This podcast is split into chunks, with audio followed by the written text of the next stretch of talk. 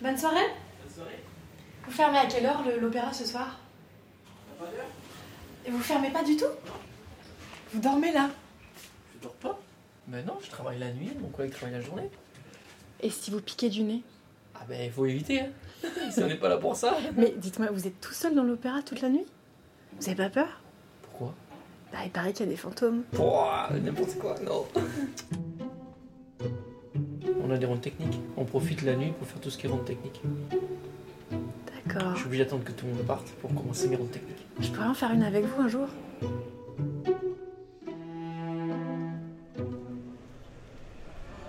L'opéra en immersion. Épisode 1. Repérer les lieux. Montpellier, place de la Comédie. On y attrape un café, un kebab ou un spectacle. On y entend le tram et sa cloche. Des travaux en cours ou des musiciens de passage. C'est le cœur battant de la ville, le point de départ ou de rendez-vous. L'opéra est inratable, il est posé en plein milieu, et les marches de son parvis font office de banc public. De dehors, c'est déjà très beau, mais alors de l'intérieur? Le parquet craque sous les pieds. Peinture très belle, hauteur de plafond impressionnante. Sur TripAdvisor, l'opéra de Montpellier a plutôt la cote. La salle est vraiment sublime. 4,5 étoiles sur 5. J'aimerais trop monter sur le toit. La vue doit être dingue. Là, t'as une marche, là, juste là. Vas-y. Voilà, ça descend en pente un petit peu. Et t'es sur la comédie. Et c'est solide votre affaire? Ah oui, là, mais là c'est- t'es sur le toit de l'opéra. Sous la tôle, c'est du béton. hein. C'est calme hein, ce soir. Ouais, C'est la belle vie. Voilà. Du symbole d'air, quoi. Bruno Vidal est le chef de l'équipe sécurité incendie. Il passe ses nuits à sillonner l'opéra de Montpellier, dans un noir absolu, avec une toute petite lampe torche. Avant de le rencontrer et d'insister longuement pour le suivre pendant sa ronde technique, c'est par la porte officielle que Mathilde Champroux, médiatrice culturelle, m'a fait visiter l'opéra. Tu sens que tu as 130 ans de gens qui ont marché dans ce hall.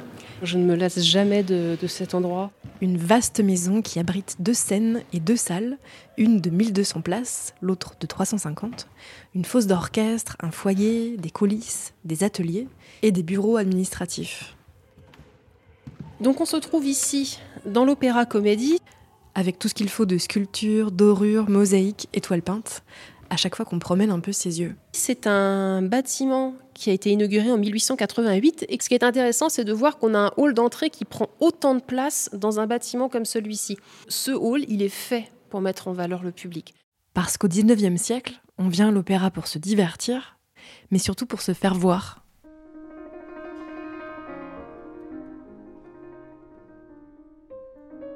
Alors ici, on se trouve dans le grand foyer.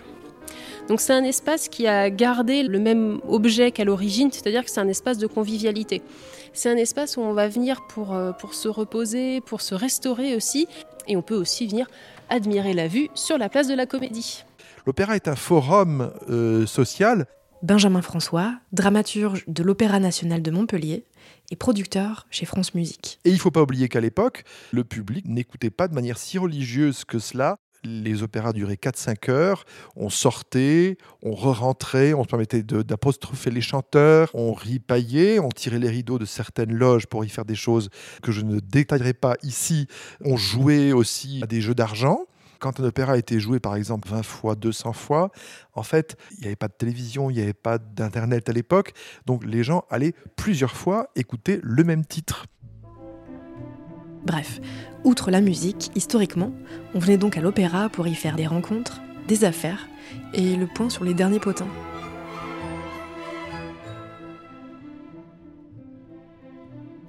Bruno, je voudrais que tu te sentes libre de me dire que je te ralentis. Non, non, je n'ai aucun délai pour faire mes rondes. Si je veux mettre 2 heures, je mets 2 heures. Si je veux mettre 5 heures, je mets 5 heures. Parce que rappelle-moi à quelle heure tu t'en vas? Moi, je m'en vais à 9 heures du matin. Ça va, on a encore 6 heures. Oh l'angoisse Tu viens quand même de mettre ta lampe torche devant une sorte de, de poupée effrayante. Eh bah, dis donc, faut avoir le cœur accroché. Hein. Tu y penses pas, tu fais ton travail, tu restes dans ton travail. Et t'as même pas sourcillé. Ben pourquoi? Je sais pas, moi j'ai failli mourir. J'en vois tellement ici que. Comme je t'ai dit, ici, tu vois tellement de choses qu'à force, tu t'habitues.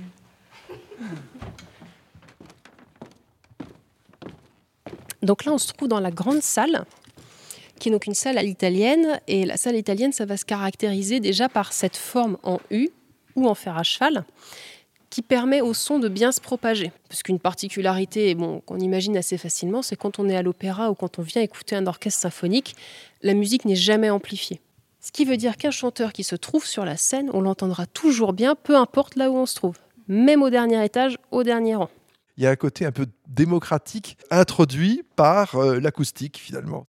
La salle à l'italienne se caractérise par son organisation en étages. Tout est concentré autour d'une salle, autrefois extrêmement divisée socialement. Au rez-de-chaussée, c'est le parterre, au fond duquel on trouve des petites loges qu'on appelle aussi les baignoires. On a ensuite trois balcons, qu'on appelle la première, la deuxième et la troisième galerie. Et tout en haut de la salle, au dernier étage, on trouve le poulailler.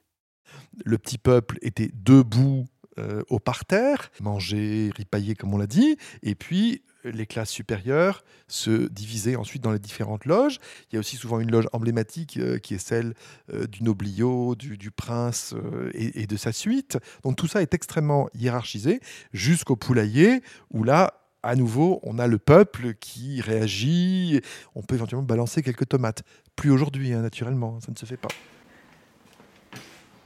À chaque étage, il y a des espèces de, de trésors qui Des pendent, morceaux de des, morceaux de décor.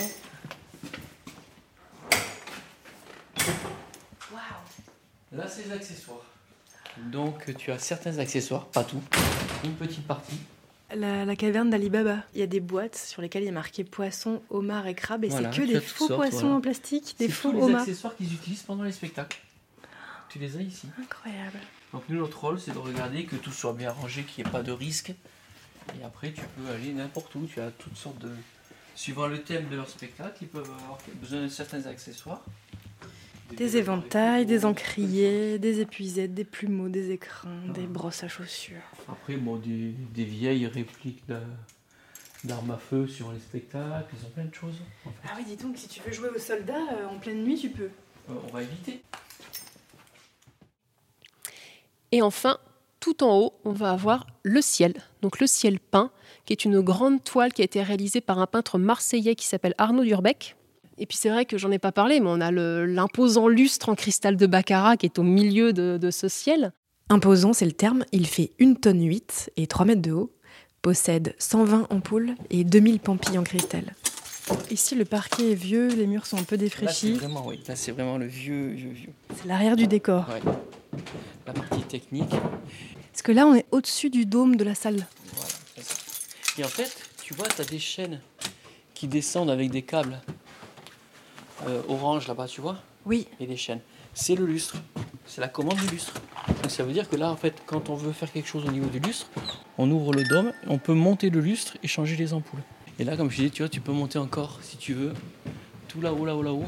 Il y a une petite porte qui te permet d'ouvrir. Bon, là, j'ai pas la clé sur mon trousseau, qui te permet carrément de- d'être au-dessus de l'opéra. D'avoir la tête euh, dans le ciel. Voilà, là, t'es vraiment dans les nuages, là.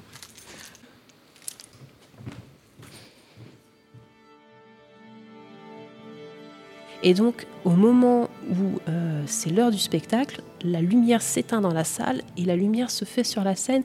Et tu cette espèce de silence qui ne va être ponctué que par la respiration du public. Parce que dites-vous que les musiciens ont besoin de sentir ce, ce mouvement, ce remuement sur les sièges. C'est, ça participe aussi à la vie du spectacle. Bruno, je crois que j'ai fait une connerie. J'ai j'ai perdu mon portable. Je crois que je l'ai laissé. euh, Attends, je réfléchis. Sur le dôme euh, sur, le, sur le toit Je l'ai peut-être laissé sur le toit. On va aller voir. L'opéra en immersion. Tu l'as Il était sur le toit Sur le toit, ouais. Merci Bruno pour cette épopée.